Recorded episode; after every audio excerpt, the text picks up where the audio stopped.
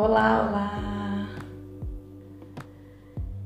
Tudo bom, gente? Olá, fui então. Boa tarde, boa noite. Olá, como estão? Acho que tá meio escuro aqui. Olá, tudo bem? Tudo bem? Não sei se vocês quiserem me dar informação se tá escuro, tá claro. Acho que tá boa a imagem, né? Me digam aí o que vocês acham. Senão eu boto mais iluminação aqui. Ah, saudade de Fortaleza. Saudade.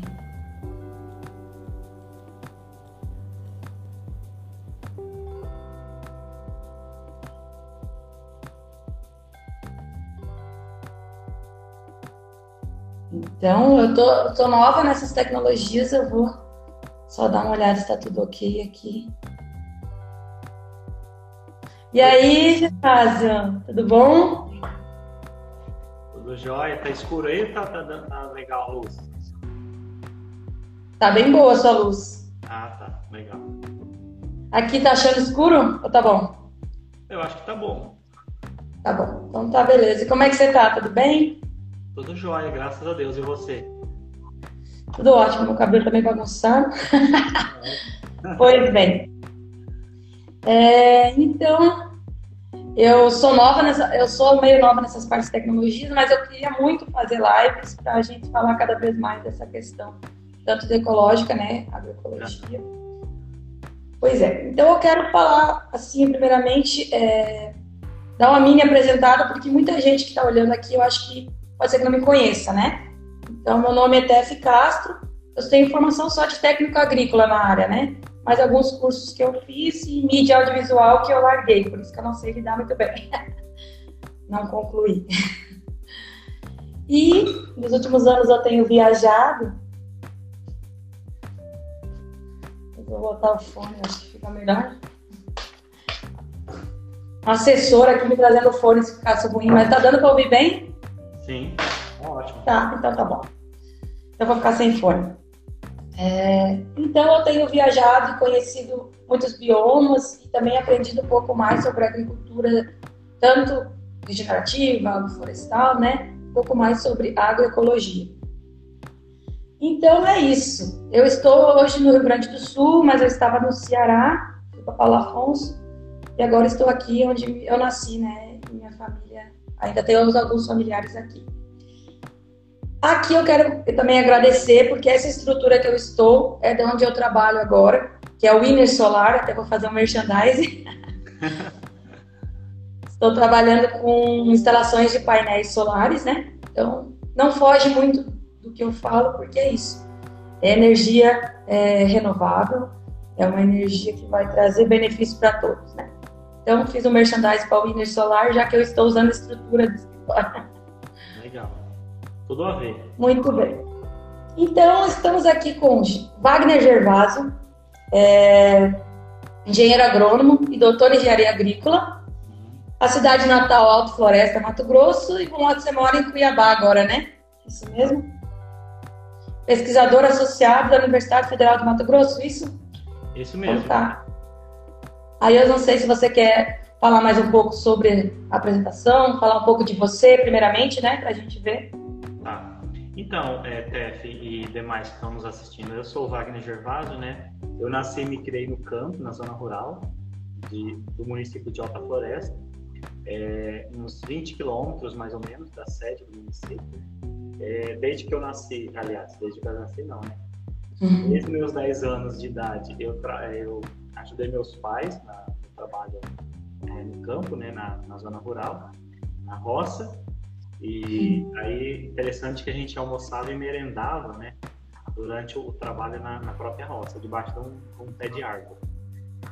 E aí, no ano de 2000, quando eu já era jovem, eu tive a oportunidade de conhecer a Pastoral da Juventude Rural, que me abriu a, a mente, os olhos, no sentido de conhecer a agroecologia, conhecer a agricultura sustentável. No ano de 2000, um congresso que eu fui participar, organizado pela Pastoral, pela PJR, em Brasília. E durante esse congresso, aí eu conheci a, a, agroecologia. e enfim, ah. os movimentos sociais, enfim, aí eu me interessei pela agronomia, para fazer agronomia. E aí de 2003 a 2007 eu cursei agronomia na Unemat, na Universidade do Estado de Mato Grosso, de Alta Floresta. Uhum. E durante a agronomia eu trabalhei com é, fiz um levantamento de variedades de milho crioulo em seis assentamentos rurais da região. Que legal! Depois da minha graduação eu fui, fui trabalhar como professor de uma escola do campo é, em dois cursos técnicos, um de agroecologia e outro de administração rural. Então, eu trabalhei de 2007 até 2014 na Escola Estadual Ouro Verde, onde eu fui professor desses cursos técnicos. Depois eu saí para concluir o mestrado. No mestrado eu trabalhei com plantais agroflorestais urbanos. A Ui, que massa! A urbana é bastante importante, né, Té? Ela produz alimentos Sim. E depois fui para o doutorado em Campinas, no Unicamp, na Universidade Estadual uhum. de Campinas, fazer meu doutorado. Trabalhei com os assentamentos rurais também da região, o assentamento São Pedro, de Paranaíta, e o assentamento São Paulo, em Carlinhos, dois municípios vizinhos de Alta Floresta. Eu desenvolvi uma metodologia para avaliar, junto com os agricultores, a sustentabilidade dos assentamentos. Foi bem, bem bacana. Muito importante, muito importante. Então, mais ou menos é isso. Assim, né? E hoje eu estou aqui em Cuiabá trabalhando como pesquisador associado na UFMT. É, estou responsável pela, pelo acompanhamento técnico, da implementação e desenvolvimento de sistemas agroflorestais aqui na Baixada Cuiabana. São vários municípios. Maravilhoso. Pantanal e Cerrado e a gente está desenvolvendo essas atividades aqui. É, eu estou amando cada vez mais aprender sobre Estou é, tentando, experimentando há uns cinco anos, assim, que... Por questões familiares, eu tenho retornado aqui para o sul. Meu avô está sempre meio doente, aí tem que estar alguém próximo, né? E toda vez que eu venho, eu acabo mexendo um pouco numa horta que a gente tem aqui. E eu estou tentando sempre chegar mais próximo possível dos sistemas agroflorestais. Nosso clima não é fácil aqui, né?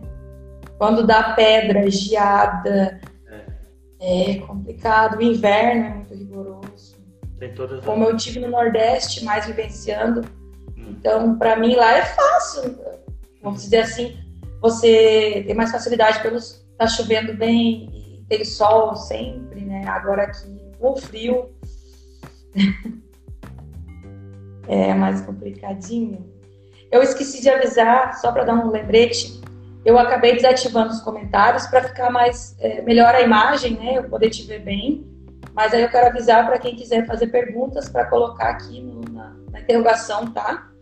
Eu tenho algumas perguntas que eu selecionei, mas tá certo. Então, é, você tem mais alguma coisa a colocar assim do, do, que você pensou nessa questão do tempo que você estudou?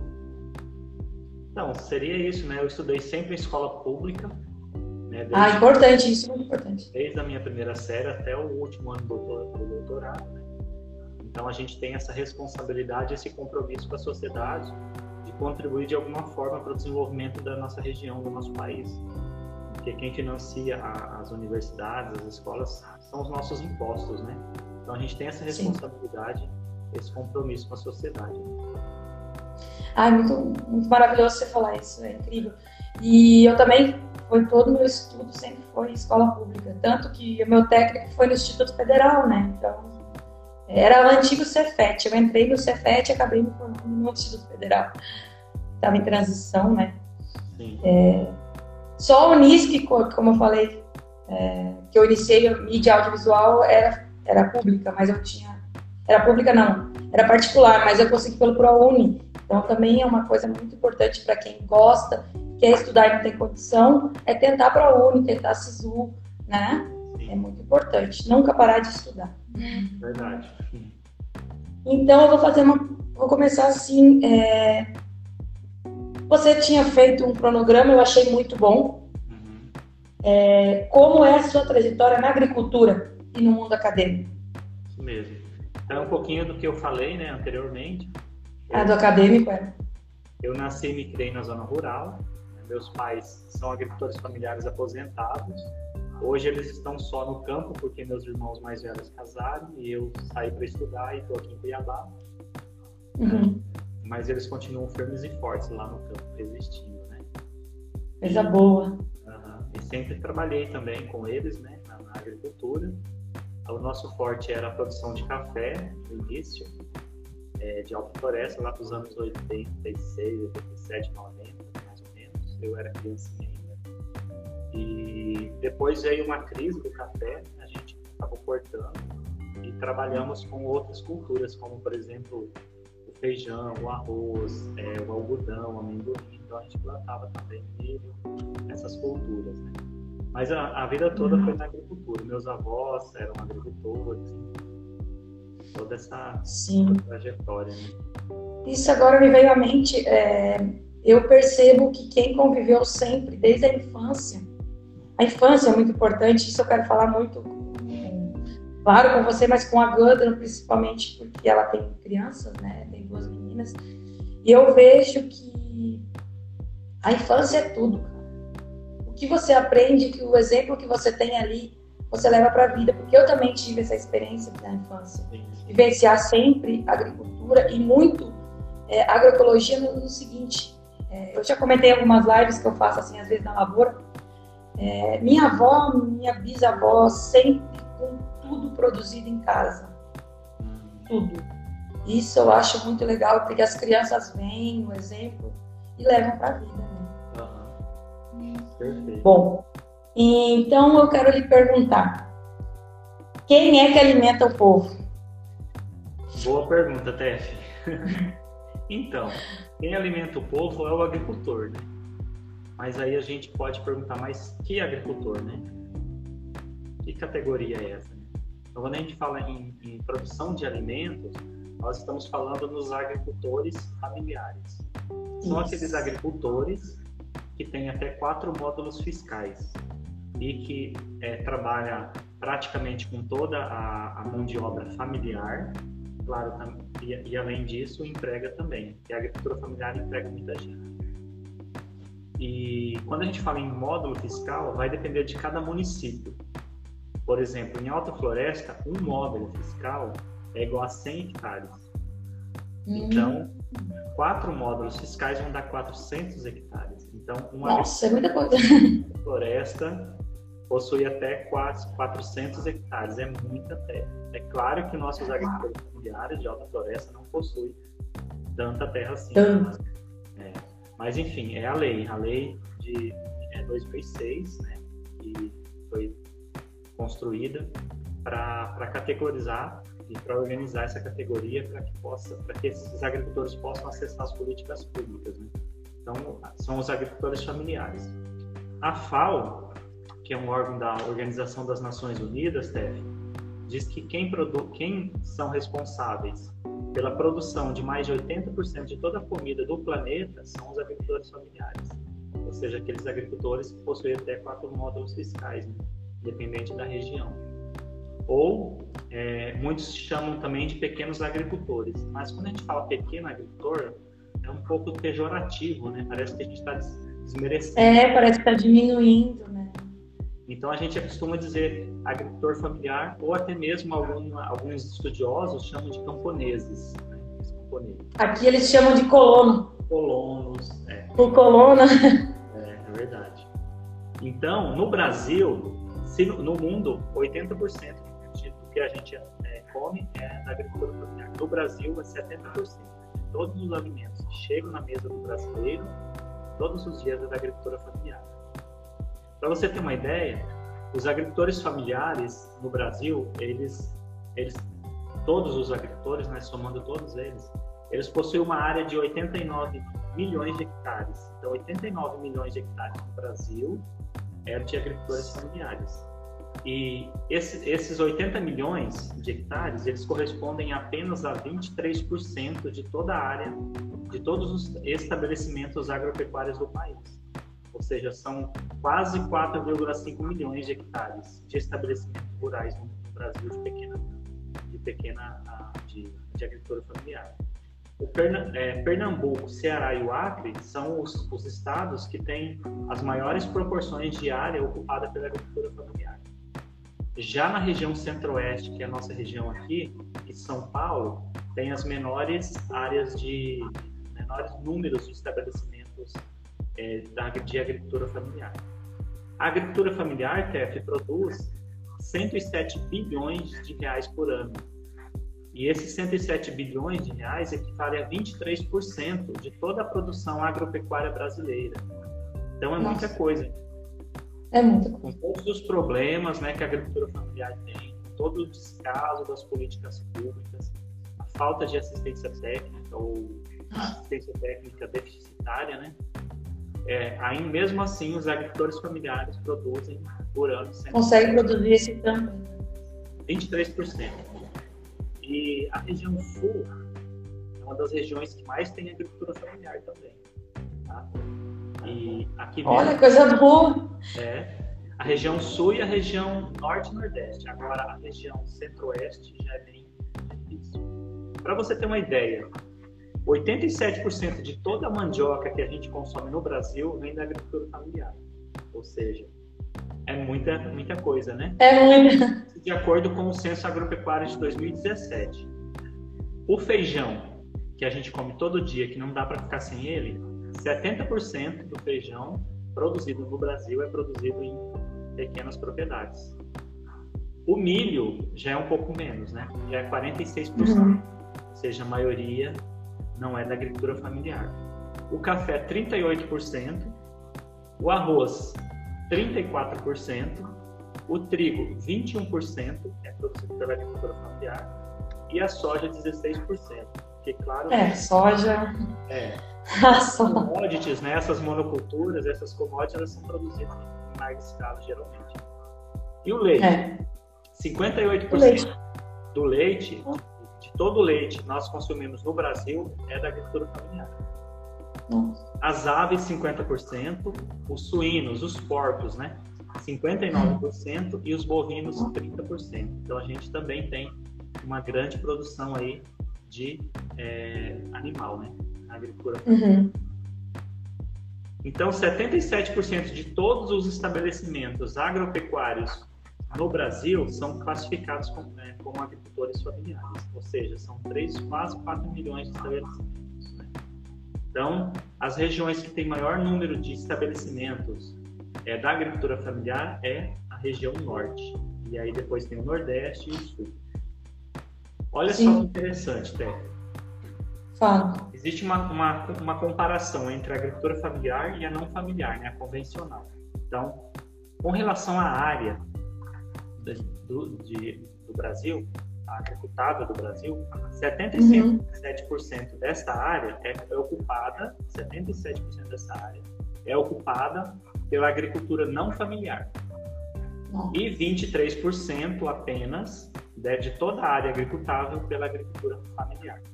Agora, com relação ao número de estabelecimentos, ao número de propriedades, é o contrário. 77% de todos os estabelecimentos agropecuários brasileiros são da agricultura familiar e apenas 23% de todos os estabelecimentos são da agricultura não familiar. Ou seja, apesar de ser só 23% é, dos estabelecimentos serem da agricultura não familiar, eles ocupam uma área de 77% devido aos latifúndios, né, devido às grandes propriedades que essas pessoas possuem. E, e, e, será que a agricultura familiar entrega gente? Com certeza. Oh, com certeza. 100% de todo o pessoal ocupado na agropecuária no país, ou seja, cerca de 10,1 milhões de pessoas, vem da agricultura familiar. Ou seja, 67%. A região que mais emprega na agricultura familiar é a região do Nordeste, cerca de 46% de toda a população. É, depois vem o Sudeste, com 16%, o Sul, com 16% também. Né? O Sul, a agricultura familiar no Sul. E o Centro-Oeste é o que menos, então, emprega na agricultura familiar. Ou seja, mais que isso, 40%, e 40 da população que ela é economicamente ativa depende dessa atividade da agricultura familiar. Ou seja, 70%, 70 dos brasileiros que vivem no campo, eles dependem, então, da, desse trabalho da agricultura familiar. O Brasil, TEF, ocupa a oitava, a oitava posição entre os países que mais produzem alimentos no mundo. Isso é, levando em consideração apenas a agricultura familiar. Quando a gente é, é, separa a agricultura familiar da não familiar, o Brasil está em oitavo lugar, que mais produz alimento no mundo. E aí, quando a gente junta os, os alimentos produzidos pela agricultura familiar e pela agricultura não familiar, aí o Brasil está em quinto lugar dos países que mais produz alimentos no mundo. Então, nós somos um país. Quão importante é a agricultura familiar? Né? Quão importante é? E de todos os países, os que mais produzem alimentos no mundo são, em primeiro lugar, a China, em segundo lugar, a Índia, olha só, em terceiro lugar, a Indonésia, em quarto lugar, a Nigéria, em quinto lugar, o Brasil, comparando produtos da agricultura familiar e não familiar, sexto, o Paquistão e sétimo, o Japão. Então, são os países que mais produzem. Então, devido a todo esse impacto positivo, a agricultura exercida pelas famílias, ela é responsável, sabe quanto por cento do PIB brasileiro? Hum. Fala que só o agronegócio contribui para o PIB. Hum. A agricultura familiar, ela é responsável por 38% do PIB, do Produto Interno Bruto Brasileiro. É muito, é muita, muita coisa, não é? É. é muita coisa por quê? Porque a gente tem toda uma dificuldade para se produzir no Brasil, né? Falta de, de, de, assistência técnica, de políticas públicas mais efetivas, enfim. E mesmo assim, a agricultura familiar ela está lá, existindo, produzindo alimento e contribuindo para o PIB ainda do Brasil. Então, no mundo, o cultivo ele está distribuído em 500 milhões de produtores rurais, que ocupam 90% das propriedades agrícolas existentes no mundo. Aí a gente fala tanto em soja, né? Mas a soja, beleza, a soja contribui para a questão da balança comercial. Mas é, o que, que, fica no Brasil da soja e o que, que vai para fora? Eu achei um gráfico aqui bem interessante, uns dados bem legais, que fala o seguinte, de toda a produção de, da soja brasileira, nos anos 2016 e 2017, 36%, 36% de tudo que é produzido da soja é processado. 56% é para exportação, olha só, 56% para exportação, e apenas 7% é para o estoque. TEF, desses 36% que é processado, 76%, 76% vai ser para farelo, soja, e 24% hum. para o óleo. Esse farelo, 49% desse farelo, ele vai ser exportado. Exportado. É, e 51% vai ficar no Brasil para ração animal. O óleo, desses 24% do óleo, é, 16 é para exportação e 84% para o consumo interno, consumo doméstico. Desses, 59% vai para para gente para nossa alimentação e para o biodiesel 41%. Então não sobra quase nada para o Brasil. E a boa, boa parte é para ração animal, né? E uma parte então para a questão do óleo. Então a soja ela não alimenta a gente, né? Não. Ela alimenta geralmente animais, né? E a maioria vai para fora. Né? 56% é tudo exportado. O milho também, que é uma cultura tão importante para o Brasil, é 55% de todo o milho produzido no Brasil é para ração. E para exportação, 32%. E uma pequena parte, ou seja, só 12% de todo o milho produzido no Brasil é para produção de sementes ou para a indústria. Desse percentual de 12% apenas, é, 39% vai para secagens, para moagem, 18% ele é comercializado em natura, né, esse milho verde que a gente tanto gosta, uhum.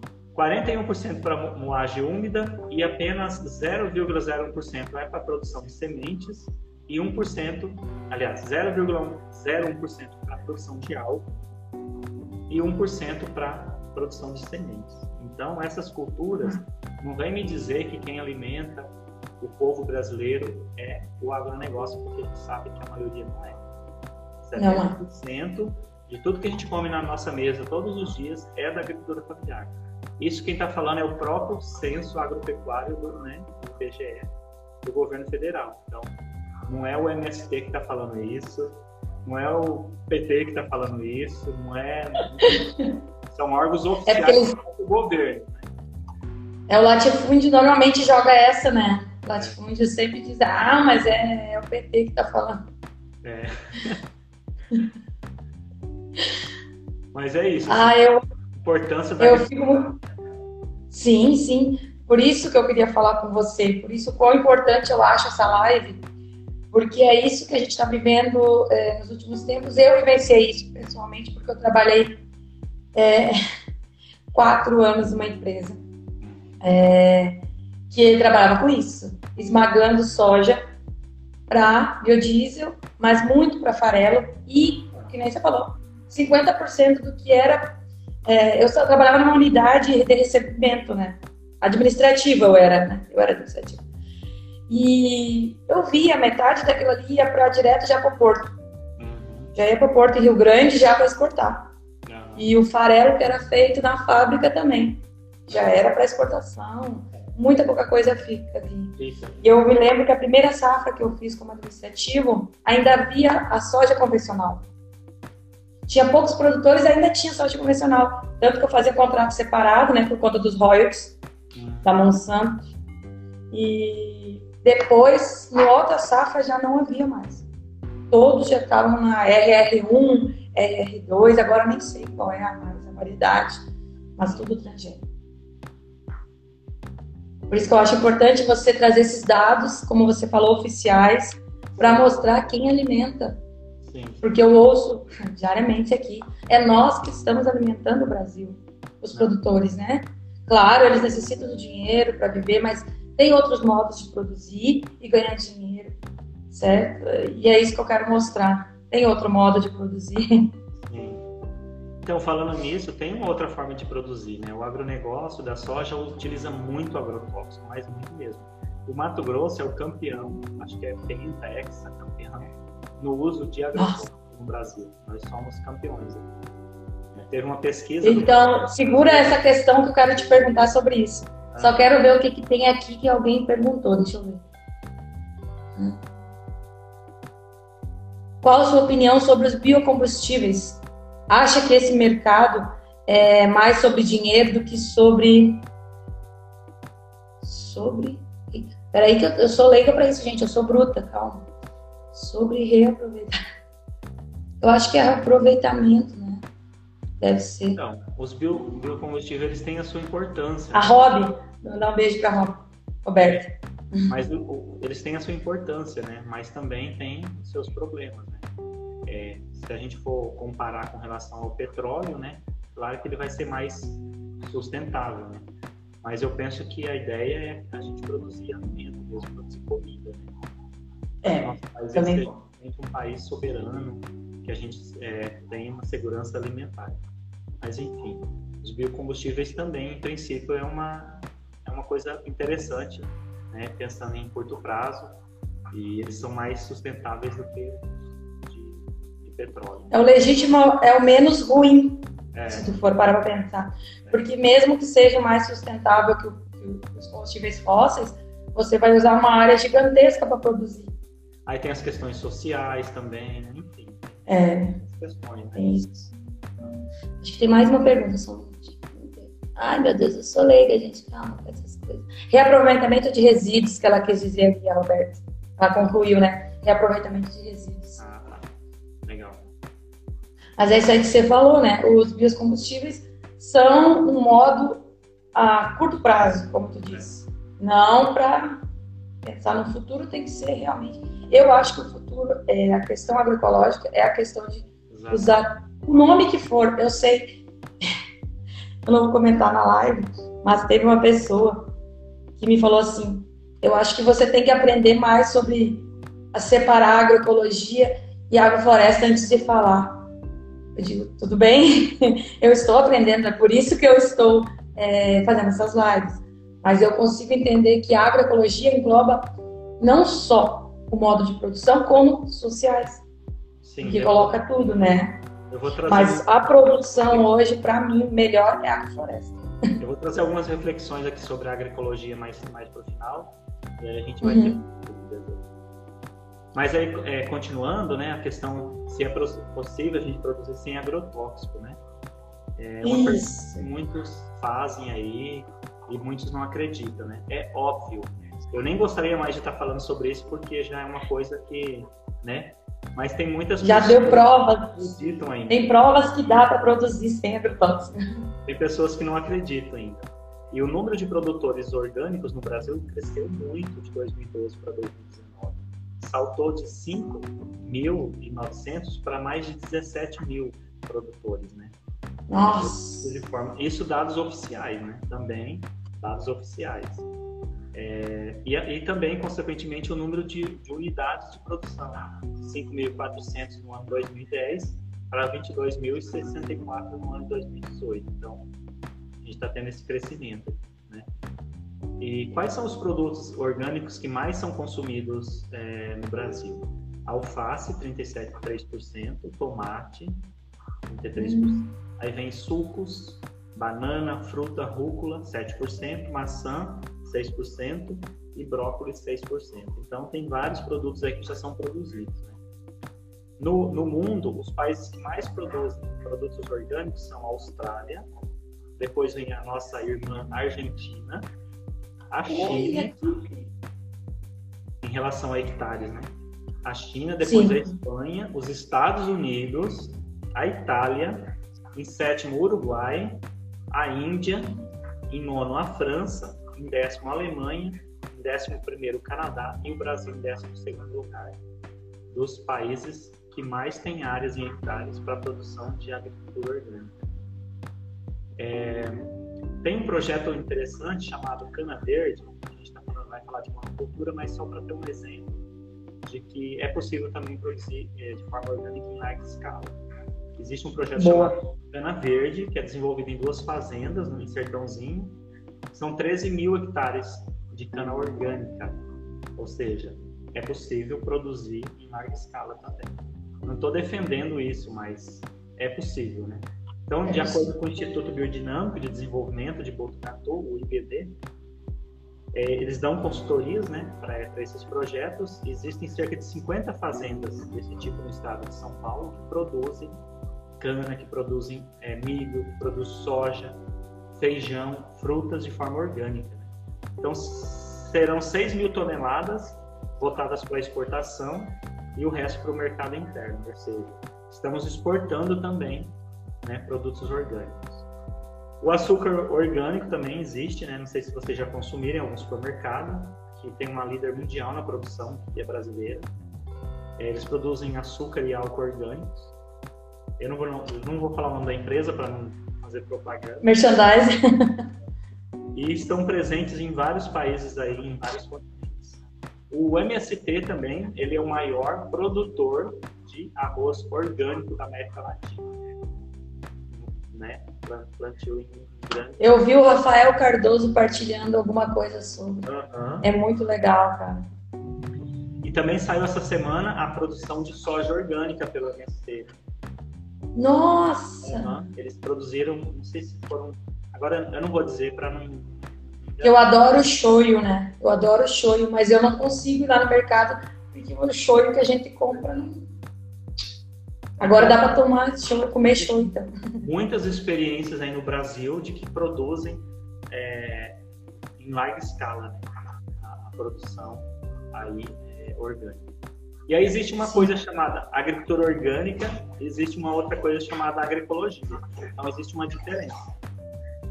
A agricultura orgânica ela, é somente, ela somente faz a substituição de insumos, enquanto que a agroecologia, a gente vai falar agora, ela trabalha muito mais do que só a produção propriamente dita, mas também é, vários outros aspectos. Então é possível Sim. a gente é, de forma. Eu adorei, eu, eu gosto que você repita essa frase para entrar, eu acho que na cabeça do povo. É possível produzir uhum. sem agrotóxicos. Isso é muito importante porque ainda muito o osso não funciona, não dá, é muito trabalhoso. Gente, funciona Tá? Como você falou em larga escala, a gente tem o, o Diniz, né, com a Fazenda da Toca, que eu sempre fico olhando, as imagens são maravilhosas, você vê aquela produção em larga escala e dando muito certo. E a questão da produção também de maquinário adequado para poder fazer essa larga escala. a gente vê o Ernest. Tem gente que fala assim, nossa, a gente precisa produzir em larga escala para alimentar a população mundial. Não, 70% do que a gente come no Brasil é, é produzido em pequena escala, 80% do mundo é em pequena escala, então a, a grande escala geralmente não é para alimentação humana. É. é. Então, é muito importante isso aí. E, como você falou, vai no mercado ver o que você compra, se não é tudo pequena, é, pequenos modos fiscais, como você falou, onde é feita a produção. É agricultura familiar, você está comendo aquele tomate, aquela alface deliciosa. E outra questão que eu quero vir falar só, para concluir essa parte, hum. eles têm mania de dizer, mas é mais feio, é, é menor. Gente, você pega uma maçã orgânica, ou melhor, de agrofloresta, que é uma, né, uma produção assim, e pega uma com agrotóxicos, uhum. que seja modificada geneticamente, o que for. Ela é maior, ela é mais brilhosa, mas come ela para você ver. O gosto de uma esponja. É uma esponja aquela maçã. E a outra é gostosa. Então é, é super tranquilo produzir, né? É possível produzir. Quer dizer, tranquilo não é, né? É, não é fácil, porque o nosso, a, nosso ecossistema ele está em desequilíbrio. Né? Então é. se torna mais complicado. Mas existem técnicas, tecnologias como as, como as agroflorestas que já está provando que é possível produção né, sem, a, sem utilização de insumos. Verdade. Então, entrando nessa onda, eu quero te perguntar, o que é agroecologia? Então, o que é essa tal da agroecologia? Né? Antes da gente falar exatamente o que é agroecologia, só um pouquinho de história. Até. No século XX, é, a partir de 1920, surgiram então as primeiras correntes que eram chamadas de correntes alternativas. Alternativas ao quê? Ao modelo industrial ou ao modelo convencional da agricultura. Isso no mundo, né? Nos anos 70, o conjunto dessas correntes, que eram chamadas de alternativas, elas passaram a ser chamadas de agricultura alternativa. Então, a primeira coisa que surgiu, o primeiro nome que surgiu foi agricultura alternativa. A agricultura alternativa a quê? Então, ao modelo agroindustrial ou convencional de agricultura. Então, no Brasil, mais especificamente nos anos 80 e 90, diversos profissionais, é, estudantes, agricultores, enfim, aquela galera que trabalha com as ciências agrárias, especialmente aqueles que estavam é, profundamente preocupados, então, com os impactos, né, que toda essa agricultura convencional vinha é, trazendo, os impactos ambientais, né, é, é, como consequência do pacote tecnológico que foi imposto, que foi colocado na época da chamada Revolução Verde. Né? Então, eles refletiam na época as pessoas começaram a pensar, a refletir naquela época e a, a, a construir essa agricultura alternativa. Então, existia um desejo comum, não só desses pesquisadores, desses agricultores, desses estudantes brasileiros, mas do mundo inteiro, em mudar a base da agricultura. Porque a agricultura, Tef, ela surgiu tem mais de 10 mil anos atrás. Uhum. anos. E até um certo ponto, ela sobreviveu sem esses insumos químicos. Né? E a partir da Segunda Guerra Mundial, então a gente começa a utilizar esses insumos químicos na, e, e, e, os, e, as máquinas e implementos agrícolas na agricultura. Então, vários autores, vários estudiosos.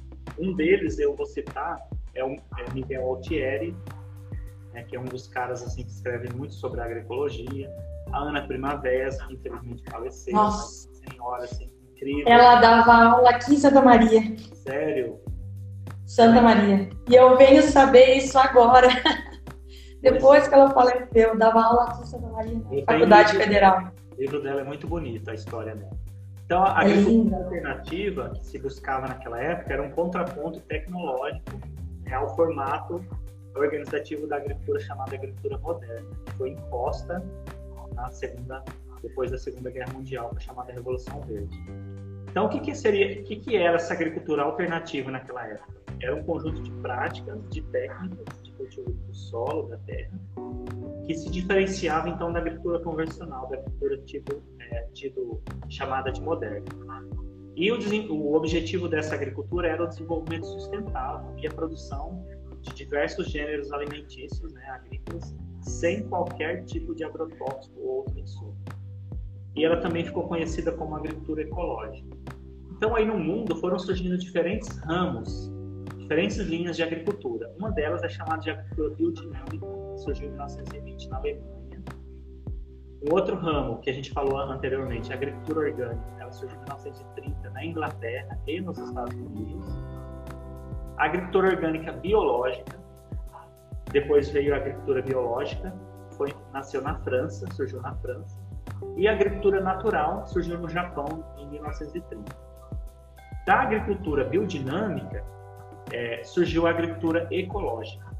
Né? Na Alemanha também, na Holanda, chama, é, no ano de 1970.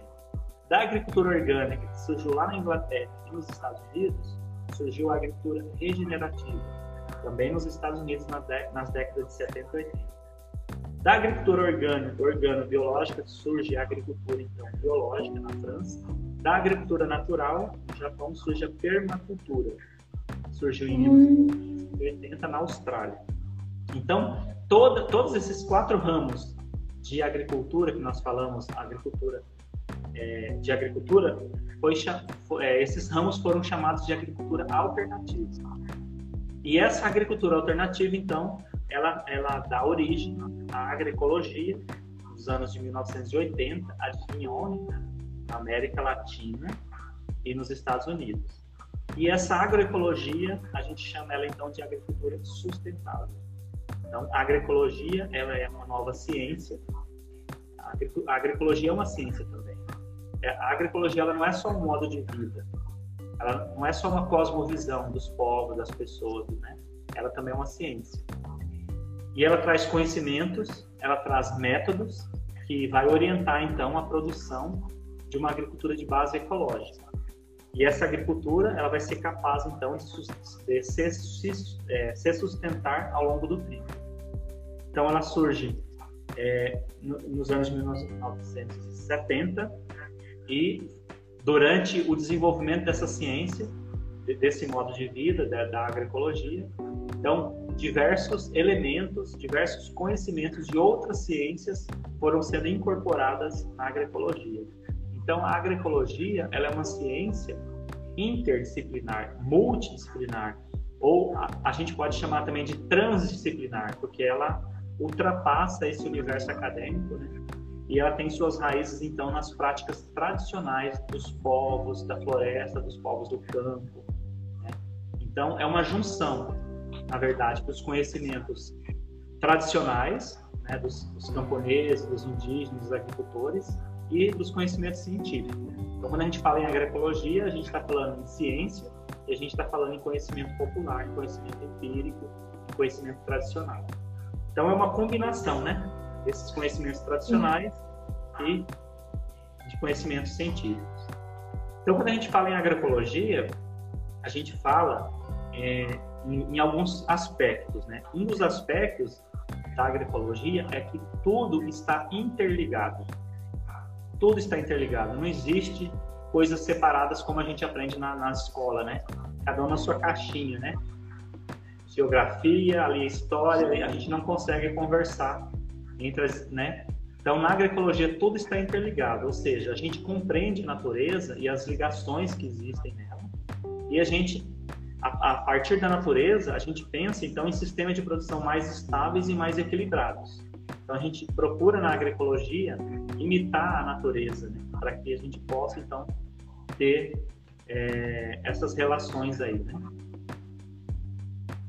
Nossa, eu já sou encantada, você falando deixa a gente mais encantado nessa área. Então, na agroecologia, Tef, a gente vê as coisas de forma integrada, a gente tem uma visão holística do todo, né?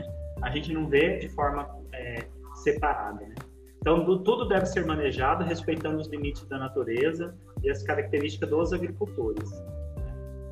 É, então, a natureza ela é um apanhado de recursos que se pode utilizar de forma. É, ela não é um apanhado de recursos que a gente possa utilizar ela de forma, então, indiscriminadamente, como se ela fosse uma máquina a serviço do homem. Ela não é uma máquina a serviço do homem. Na verdade, nós, seres humanos, também somos parte da natureza. Nós somos natureza, na verdade. E se a gente for fazer um estudo, é, Karl Marx ele fala que em determinado período do tempo aconteceu uma ruptura é, metabólica entre o ser humano e a, a natureza. Né? Então a gente teve essa ruptura e a gente deixou então de enxergar a natureza como parte da gente. A gente começou a ver a natureza como nossa inimiga. A gente tem que torturar, a gente tem que arrasar ela para que ela possa dar o nosso sustento. Então, a gente precisa respeitar a natureza e nesse sentido o ser humano é parte da natureza, né? depende dela. A natureza não depende da gente. Imagina se a gente acabar com a natureza, com as florestas, etc. Nós seres humanos vamos desaparecer. Se, se acabarmos com todos os seres humanos, a natureza vai agradecer. então a gente. É mais ou menos isso. Quando eles falam é, com as mudanças climáticas, meu Deus, temos que ajudar o planeta. Olha, o planeta vai continuar. é nós que não vamos conseguir viver aqui sem a natureza. Então, Tef, falar em agroecologia, a gente exige novos valores. Não tem como eu ser um agroecólogo se eu for um cara machista, por exemplo. Né? É, se eu for um cara autoritário. Enfim, a gente precisa, então, buscar novos valores, né, por uma nova sociedade. Porque a uhum. agroecologia não é só uma ciência também, é um modo de vida. Então, para se produzir ecologicamente, é preciso identificar essa relação então entre os elementos que são presentes na produção e observando como o solo, como que as plantas, como os animais, é, como que o clima e todos os demais elementos eles interagem. Então, nessa visão sistêmica que a gente tem, holística, na agroecologia, a produção é, de base ecológica é preciso entender a relação que existe entre todos os elementos que compõem o que a gente chama de agroecossistema, que nada mais é um ecossistema que foi transformado para produzir alimento. Então a gente deve observar o solo, as plantas. Sabe aquelas plantas que a gente chama de mato, planta daninha, inso, no Rio Grande do Sul, se eu não me engano, fala inso. Isso, é, fala isso aqui. Essas plantas, na verdade, na agroecologia a gente vê elas como plantas espontâneas ou muitas vezes plantas indicadoras, porque muitas plantas elas acabam indicando as condições climáticas, as condições do solo, da qualidade do solo. pH. Por exemplo, pé de galinha, que eu acho que todo mundo conhece no Brasil, né? Ele está indicando alguma coisa ali no solo, ou seja, ele está indicando que o solo está provavelmente compactado. Então, as plantas elas falam com a gente, né? Elas, elas mostram a saúde do solo para a gente.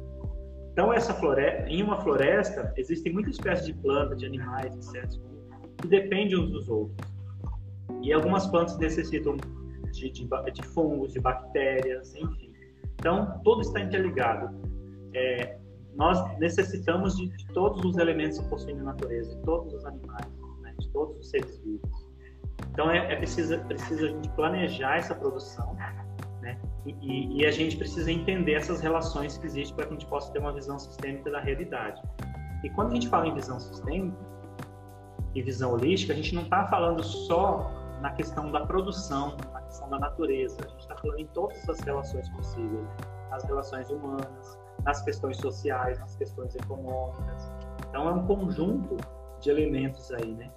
Então a gente sai da nossa caixinha, do nosso mundinho, e a gente começa a ter uma visão mais né, geral das coisas. A gente começa a ver as coisas como um todo, que tudo está interligado.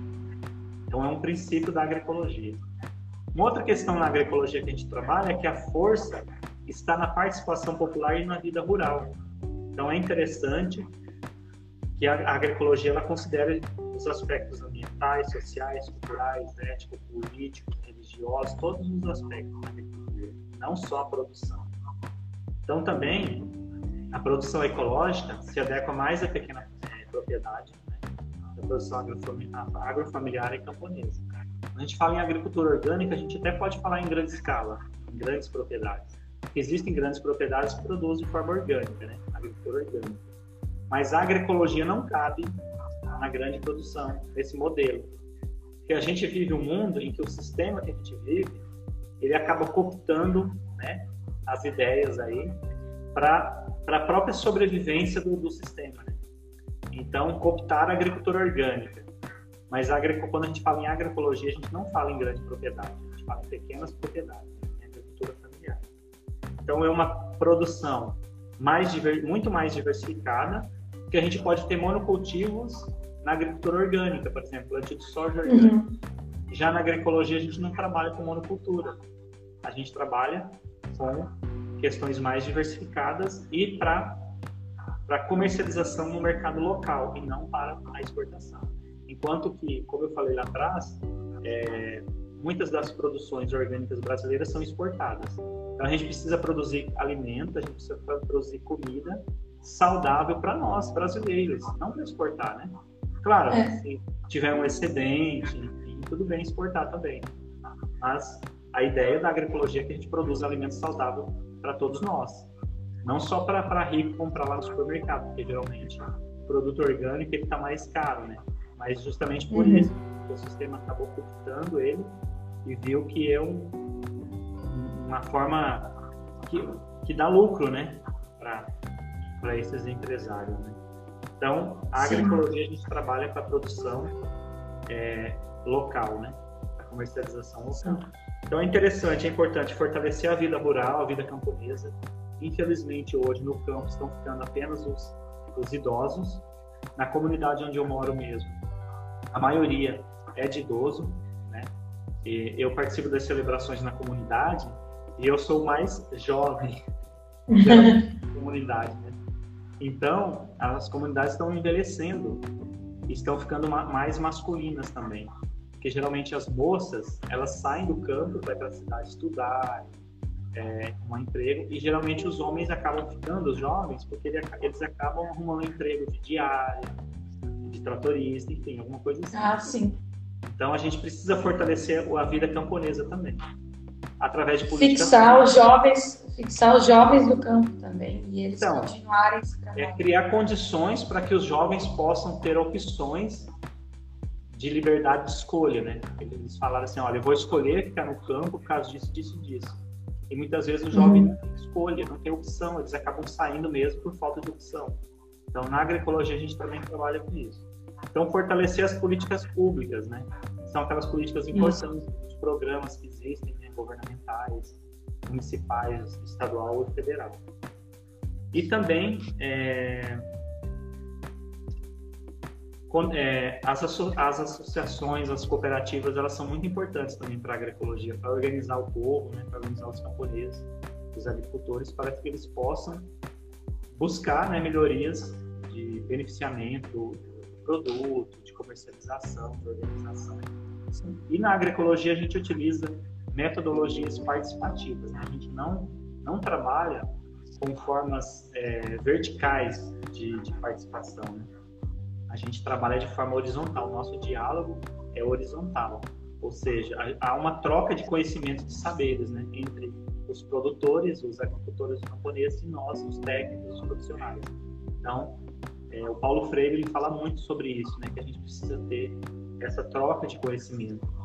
Porque muitos profissionais vão no campo né, trabalhar, eles vão lá como se eles fossem os deuses, os donos das verdades, os agrônomos que estudarem, os, todos os outros profissionais das ciências agrárias.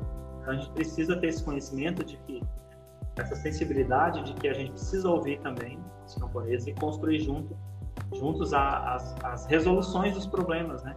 Não levar coisas prontas, senão a gente vai estar levando pacotes tecnológicos e a gente vai estar fazendo da mesma forma como a agricultura é, convencional faz. Então a gente precisa Sim. dar muita importância para os conhecimentos e os saberes populares, né? são muito importantes aí para a agroecologia. Enfim, a agroecologia, então, ela renova o solo, ela aumenta a biodiversidade, ela aumenta a fertilidade Sim. do solo, ela produz alimentos saudáveis, ela valoriza a cultura local, ela gera renda, ela fortalece a juventude camponesa, ela fortalece a participação da mulher na produção, porque sem mulheres também não é agroecologia. A agroecologia ela também trabalha com a igualdade de gênero, alimentos saudáveis, consequentemente melhoria da qualidade de vida e tudo isso um equilíbrio ecológico do, da comunidade. Então a agroecologia ela é fundamental né, para que a gente possa construir um mundo melhor. A ONU já disse isso, né, que a agroecologia ela é fundamental para a gente realmente produzir alimentos no mundo. É quem vai salvar o mundo aí né, da, dos problemas, principalmente dessas pandemias que existiram, que vão existir, ah. que vão existir precisa alimentar de forma saudável, alimento de qualidade. Então, Aumentar nossa umidade. É, eu vou só te cortar um minuto, porque nós estamos quase terminando. Tá. Passou tão ligeiro. Eu já terminei. Não, não, sim. Desculpa te interromper, mas passou tão ligeiro te ouvir. Tão bom poder estar aqui conversando com você, trazer todo esse conhecimento. Então, como está no finalzinho, eu quero lhe agradecer de coração, é, disponibilizar esse tempo para estar aqui falando, passando tanto conhecimento. Essa tua experiência é muito importante o que você vem fazendo. Maravilhoso, encanta mais quem gosta e quer fazer isso. E esse teu olhar como acadêmico, né? Você é professor, né? Então você é pesquisador. Então eh, você tem muito conhecimento para passar. Dá vontade de fazer umas 10 lives com você. ah, né? É muito bom. Então eu venho agradecer. É, eu vou fazer essas duas lives, né, com você e amanhã tem outra, para abrir um pouco a mente de quem é, eu estou convivendo aqui eu estava muito tempo no Nordeste, então eu estou acostumada com essas questões que você falou tudo aqui. Mas eu vejo que o, a, o povo onde eu nasci ainda não está caminhando tão longe como lá no Nordeste, Norte, sabe? Aqui tem agricultura familiar, mas a agricultura familiar que produz tabaco, fumo, arroz. Sim, usa muita monocultura. É, monocultura com agrotóxico. Não é aquela agricultura familiar que eu vi muito na Bahia, que eu vi no Ceará. A gente é também não pode romantizar a agricultura familiar, achar que a agricultura familiar produz sem agrotóxico. Boa parte Sim. dos agricultores familiares utilizam agrotóxico. Pois é. Então, eu quero lhe agradecer novamente. Acho que falta só dois minutos. É maravilhoso. Então, Quero ver se você tem mais alguma coisa que você queria complementar nesses dois minutos. Eu tinha umas perguntas aqui, ó, mas é duas bem, bem sucintas, que minha mãe, a, quem quiser seguir, Rafa, arroba Jericoacoara, ela deixou duas, ela disse assim, pergunta para o Gervásio para mim, qual foi a decisão mais importante que você tomou e o que mais te incomoda no mundo hoje? Nossa, o que mais me incomoda no mundo hoje são as fake news o discurso de ódio e todo, tudo isso que está acontecendo no Brasil, né? Não só a pandemia, mas tudo, todo esse movimento que já, já vem acontecendo no Brasil e no mundo, né? De que você é, é, joga uma opinião sua lá no Face, que lá é verdade absoluta e pronto, né? Ou seja, há um desprezo pelo conhecimento científico, né? Tá, tá acontecendo um desprezo, né? Então, eu, assim, eu me sinto muito ruim, muito mal por isso, né? Esse desprezo pelo conhecimento, pela ciência, né?